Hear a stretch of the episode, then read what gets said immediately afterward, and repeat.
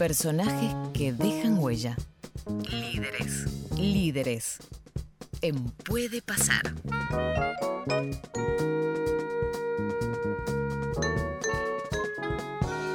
Querido amigo Nicolás Jase, buen día, buen miércoles. ¿Cómo anda? ¿Cómo andas, Nico?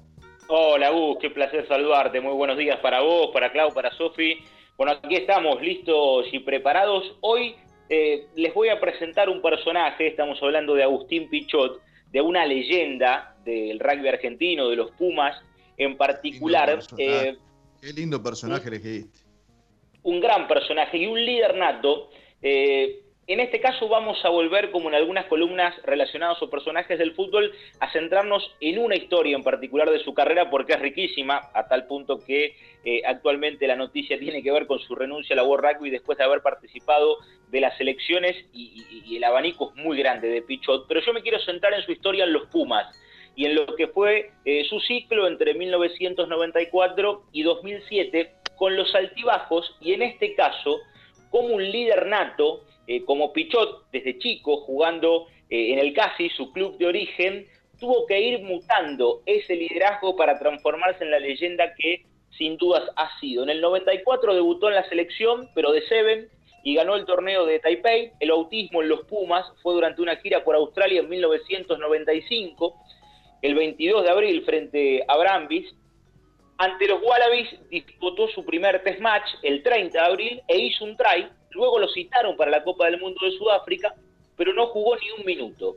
Con el quinto puesto en la Copa del Mundo de 1999, Pichot se recibió de ídolo. Y yo quiero que presten atención a la descripción de éxito y exitismo. ¿Cuál es la diferencia para Pichot de lo que vivió en los Pumas en 1399 y 2003? Lo escuchamos te das cuenta de lo que son el exitismo, porque tenés que vivirlo, nadie te lo puede explicar. No, pero ¿cómo sos un crack? No, no. Pasamos de una pumamanía violenta desde el 99 hasta el 2003, pero era una cosa, parecíamos de verdad los Beatles, no lo había vivido nunca. Y en el 2003 es como que todo eso, que yo siempre digo, todo lo que sube, que encuentra su balance siempre. Y, no, la del taxi fue una anécdota que el taxista que en el 2029 era el que me decía, yo veo el rugby por vos, y esa es la frase, gracias a acercarme al rugby, yo nunca vi rugby por vos, que primera vez que lo escuchaba. Después fue el mismo que me, la misma, digamos, voz popular que me dijo, eh, la verdad que un papelón lo que hicieron. Eh, te voy a cobrar el viaje. Y ahí es como que te vas dando cuenta que, que, el éxito y lo que es la fama tiene su costo. Y que si vos, vos vivís para eso, te perdés en realidad lo que te, el ABC que tendrías que hacer, que es, pues en realidad sos un deportista que tiene que hacer mejor las cosas durante 80 minutos en una cancha de rugby. No si vas bien a Hola Susana y te entrevistan bien, si una marca te paga botines y tienes que salir una publicidad. Definitiva, te hace volver, te coloca de nuevo en lo que, en lo que tenés que hacer bien, que es lo simple bien y es entrenar y ser lo mejor que puede ser dentro de una cancha de rugby. El, primer ejemplo que usa, el primer primero de todos, el taxista es buenísimo, ¿no? Es buenísimo, y es verdad, digo, o sea, a vos te puede ir bien, digo, y hay ejemplos consumados de deportistas a los cuales les fue muy bien desde el marketing y muy mal en lo deportivo. Pero vos primero, primero que todo, Nico, sos deportista. Pero sin duda, y ese detalle e, es muy interesante para entender la cabeza de Pichot. Pichot era un juvenil desde siempre con una promesa de lo que terminó siendo, una leyenda en la historia de los Pumas desde el 97 ya profesional, jugando en Europa, y un Beatles, como él decía, eh, desde el 99 en adelante producto de la Puma Manía, pero llegó el 2003 y que fue el gran fracaso de esa generación. En Australia no se pudo ratificar ese buen momento. Después de tres lógicos resultados, caída ante el local y cómodos triunfos ante Namibia y Rumania, Argentina le tocó jugar el partido decisivo ante Irlanda, perdieron 16-15 y quedaron afuera. Eh, en primera ronda, con rumores que hablaban de un plantel fragmentado. Pichote en su libro, El juego manda, hizo una fuerte autocrítica. Eh, él dijo que se pasó de rosca y escribió de los enfrentamientos con Lofreda, de hecho para el segundo partido se hicieron 14 cambios, de su preferencia de, tener como medio a Contepomi y no a Quesada, y especialmente como aquel mundial lo consideró un fracaso y lo ayudó a construir un nuevo ciclo. Pero el detalle fundamental es que en el 2003 Pichot no iba a ser el capitán, porque el capitán de ese seleccionado era Arbizu. Arbizu sufre la rotura de ligamentos cruzados, es baja para Australia y Pichot termina siendo el capitán. Bueno, yo quiero que lo escuchen a Pichot hablando de por qué él cree que fue un líder negativo en ese 2003. Soy una persona que se equivoca, eh, eso es lo que hace el poder, ¿no? que a veces crees que haces todo bien. Y yo en el 2003 estaba convencido que estaba haciendo algo bien y lo estaba haciendo mal, porque me dedicaba, porque pensaba más en mí, primero pensaba cómo tenía que ser yo el mejor. Yo siempre tenía una carrera contra mí mismo. Uno quiere ser el mejor como jugador, pasa algo raro en el deporte, vos querés ser el mejor vos del mundo. A la vez tenés 14 que juegan con vos que quieren ser los mejores también. O sea, ya hay una cosa de, psicológica de, eh, de competencia. En esa carrera de yo quiero ser el mejor, a veces me olvidaba de que para yo ser el mejor tenía que lograr que los demás sean mejores. Eso es liderazgo. Eso me costó un montón darme cuenta. No, no aprendí de un día para otro. No, yo era el mejor del equipo y después tenía que lograr mantener, jugar bien y a la vez hacer que los demás levanten su nivel y hasta tal vez jugar mejor que yo, para, pero psicológicamente no es tan fácil. Yo no me di cuenta, no analicé la parte esa de, la capitanía y cometí muchos errores. Es como que no le di importancia. Porque dije, no, yo soy uno de los líderes del equipo, tal vez un poco soberbia también. Y encaré un mundial con esa soberbia de no entender bien cuál era mi posición ante el grupo y más cómo era Agustín como jugador y como más persona y egoísmo. Y así fue como en el 2003 fui un pésimo capitán. Ah, pero qué fuerte escucharlo en, todos estos cortes de audio haciendo una autocrítica, tan fuerte, pero a la vez qué importante hacer una autocrítica tan fuerte para aprender de los fracasos, como suele decir Marcelo Bielsa, ¿no? Esto uno aprende mucho más de cuando pierde que de cuando gana. Sin dudas, y cómo transformar, quizás porque Pichot en ese momento tenía que hacer convivir al líder de un plantel, al capitán de un grupo, pero también al mejor jugador. Y ahí aparecía el ego. Eh, que para Pichot eh, fue determinante reconocerlo. Escola en algún momento nos planteó eh, que el ego era necesario en cualquier deportista para creerse el mejor en pos de llegar a un resultado. Pero Pichot tiene otra lectura sobre cómo el ego te puede afectar. Y yo les propongo escucharlo sobre ese punto y el clic que a él le provocó en su liderazgo en los Pumas el hecho de reconocer el ego. Estoy convencido que, que, uno avanza cuando logra calmar lo que yo digo, el demonio del ego, que es lo que nos lleva a lo peor. Mal manejado el ego logra sacar de la gente la envidia eh, y eso en lo que es un equipo te lo destruye. Eso es lo que hace que un día para otro un vestuario se rompa. El ego. Tuve mucha suerte con, con ciertos llamados de atención y yo haberme dado cuenta, porque uno tiene que estar permeable a esas cosas. Qué sincero sigue siendo en sus declaraciones y, creo que forma parte del proceso de maduración, ¿no? De, eh, primero reconocer un error, el haber sido un mal, un mal líder, un mal capitán y el clic, ese famoso clic para darse cuenta dónde estaba la clave para, para cambiar. Sin dudas. Y Pichot cuenta que las reuniones en la Polinesia, luego de la eliminación de aquel Mundial 2003, junto a Baetti, Corleto, Manuel y Felipe Contipomi, Durán y Juan y Hernández, en las que se plantearon no volver a pasar lo mismo, fueron determinantes. Ya más tarde se juntaron con Lofreda y le ratificaron la confianza. Pero hubo una frase que Pichot eh, intentó que los jugadores entendieran y que el rugby en general asumiera que era no tener más derrotas dignas. Que el rugby argentino eh, no se dedicara a competir y perder por poco, sino a competir en busca de una victoria y en tal caso que la derrota fuera consecuencia de la búsqueda del éxito y no es un juego de frases, sino aquello de un mensaje que hasta el 2003 tenía los Pumas con aquello de la derrota digna y Pichot mm. luchó siempre por transformarlo. Por eso, aquellas reuniones fueron determinantes y Pichot habla del miedo y cómo convive el deportista y en este caso el capitán con esa situación. Nunca sentí miedo, sentía mucho miedo antes. A mí, me, sé lo que me pasaba, me daba mucho miedo fallar yo. yo mi miedo estaba en otro lado. A mí se me revolvía la panza, casi eh, me agarraba fiebre, o sea, cuando ante los partidos yo somatizaba de una forma...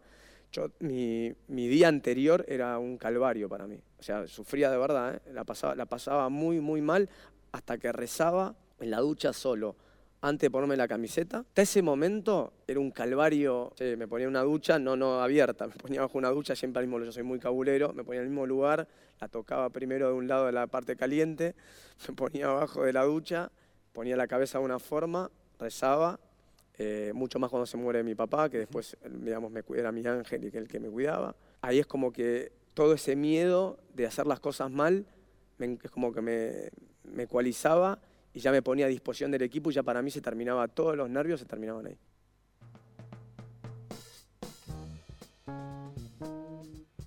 ¿Cómo, cómo sale? Eh, yo siempre me quedo y principalmente en las últimas elecciones fantásticas, Nico, que has, tenido en esto de líderes, ¿no? Lo de Aymar, lo de Luis Fescola. Eh, ¿Cómo sale aún en el personaje extremadamente profesional, siempre en algún momento el costado amateur, ¿no? Eh, siempre aparece ese, ese gen del amateurismo tan necesario, porque vos podés ganar y tener el mejor contrato de todos, ¿sí? Pero si vos no tenés el fuego sagrado y las ganas de competir, como lo estuvieses haciendo con amigos, o contra el peor rival de la historia, o en la mejor final en un mundial o en la competencia de equipo, no, no estás hecho para esto. Bueno, Pichot en su libro con relación a esto habla de el hecho de no dejar de divertirse dentro de una cancha a lo largo de toda su carrera, más allá de las responsabilidades a nivel clubes de manera profesional o con los Pumas, el hecho de disfrutar, eh, de que en definitiva eso era un juego y que él no lo podía padecer, eh, por eso yo eh, llevé ese extracto del miedo y cómo fue mutando ese Pichot que en el 99 se transformó en ídolo, que en el 2003 como resumen el taxista le cobra el viaje después del fracaso y que él se reconoce un líder negativo al llegar al Mundial de Francia en 2007. Copa del Mundo donde se vio lo mejor de los Pumas, con Juan Martín Hernández brindando sus mejores partidos, con un equipo que no tuvo fisuras, que solo cayó ante Sudáfrica, a la postre los Springboks campeones del mundo, pero que le ganó dos veces a Francia en París, la misma cantidad de triunfos que se habían logrado ante los galos como visitantes hasta ese instante en la historia. Y además se sacó encima rivales difíciles y siempre complicados para los Pumas como Irlanda y Escocia. Fue una hazaña. Los Pumas terminaron terceros.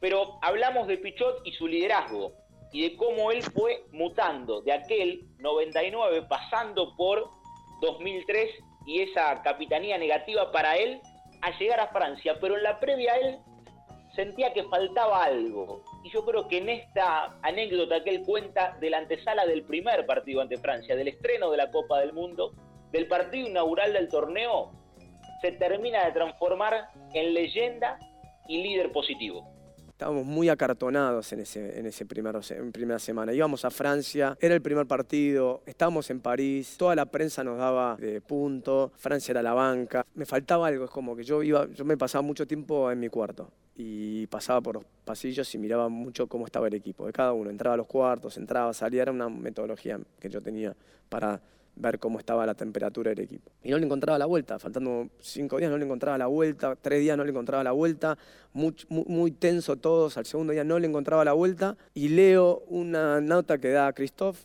que era el, jugador emblemático de Francia, compañero mío del club, habíamos salido campeones hace tres meses en Allá, yo era el capitán de él, o sea, una cosa rara. Entonces lo llamo y le digo, Christophe, ¿cómo andás? Y empezamos a hacer una, como un juego de, de información. Bueno, pero leí que, y ahí le medio luego entrar, digo, leí que perdíamos por 40. ¿Tan, choto te parece? Y me dice, él, era muy tipo francés eh, de Toulon, un tipo divino, me dice, sí, le ganamos por 40. Así que, bueno, chao, chao, hasta mañana. Y arranqué la charla el otro día así, con los chicos, y así es como descontracturé, dije, miren, si vamos a entrar hacia la cancha, olvídense, ya ellos creen que nos ganan, que nos ganan por 40. Acabo de hablar con, el con Christophe Dominici y me dice que nos ganan por 40.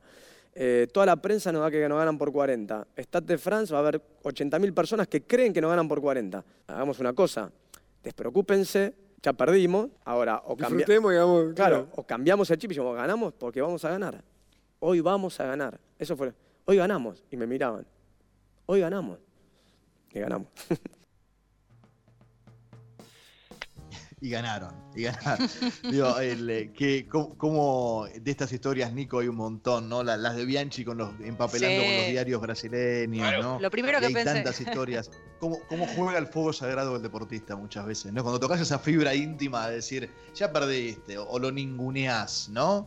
Digo, ¿cómo, ¿cómo termina jugando muchas veces en contra del que lo hace y al favor del que lo recibe, ¿no? Es buen ejemplo este. Sin dudas, y, y en este caso particular, como Pichot eh, mutó en su liderazgo y por eso se termina transformando en leyenda, eh, en el líder, en definitiva, porque él fue el capitán en 2003, pero él mismo reconoció que pensaba quizás más en su juego, en su propio brillo, que en el equipo. Y cómo él termina siendo determinante en la antesala de ese mundial y durante la Copa del Mundo, pensando en el grupo. Eh, desde esta arenga o aquella que quedó marcada para siempre, porque eh, la que es popular es la arenga que él tiene previo a Francia en busca del bronce, que después los Pumas consiguen, que fue el último partido eh, con camiseta de los Pumas de Agustín Pichot, ese fue el día del retiro del seleccionado argentino, digo, y esa arenga es conocida como alguna con el Casi, digo, pero el hecho de cómo él fue mutando y en ese 2003 el liderazgo lo entiende negativo y termina siendo leyenda absoluta y figura eh, en el rugby en la historia argentina, eh, coronándose como capitán en aquel 2007 en la mejor campaña de un equipo Puma en una Copa del Mundo. Sí, sí, absolutamente. La verdad, Nico, elegiste un protagonista que tiene mil aristas, ¿eh? mil aristas, chicas, para analizar. Bueno, perdiendo hace poquito la elección para ser presidente de la de la Unión Internacional de Rugby, de la International Rugby Board, y, bueno, después corriéndose de cuánto cargo cerca tenga, ojalá que pronto otra vez, este, yo creo que nunca se va a ir deporte por ese, por, por, varios de los puntos que Nico ha desarrollado y que no, no vale la pena seguir estirando porque lo ha hecho como siempre muy bien Nico, pero me parece que es un personajón, ¿no? Klaus, Sofi. Sí, sí, y me quedé con ganas y me quedo con ganas, eh, no, no, no, no porque, no, no creo que lo haya dicho, pero qué ¿Qué lo hizo reaccionar? ¿Qué golpe al ego habrá tenido? ¿no? ¿Qué palabra o qué hecho le habrá pasado para cambiar definitivamente y entenderlo todo? Sí, sí, es cierto. Bueno, nos vamos, no hay más tiempo. La verdad, Nico, es para charlar un rato largo eh, de, todo esto, pero ya estamos sobre las 9 de la mañana. Eh, lo último, si ha quedado algo, y, siempre un placer que estés con nosotros. No, un gustazo. Eh, hasta ahí lo más importante. Y con respecto a lo que Sofi decía, eh, Pichut cuenta que fueron determinantes sus compañeros, amigos del ámbito del rugby y algunas charlas que él tuvo con eh, futbolistas, él con muy buena relación con Verón, con Juan Román Riquelme, de hecho habla de un asado en particular que se dio cuando eh, los jugadores argentinos convivían en Villarreal, que fueron algunos de los puntos que él tomó en esa construcción de liderazgo y cómo mutó de esa figura del 99 al fracaso del 2003 y al éxito absoluto en 2007. Claro, excelente. Bueno, gracias Nico. Espectacular. Eh, muy, muy lindo para quedarse también pensando y seguir investigando porque son cosas que dan ganas de seguir y, conocerlos bien a, profundo a todos. Muy buenos líderes. Nico, abrazo enorme. Gracias, gracias. Abrazo grande. Hasta luego.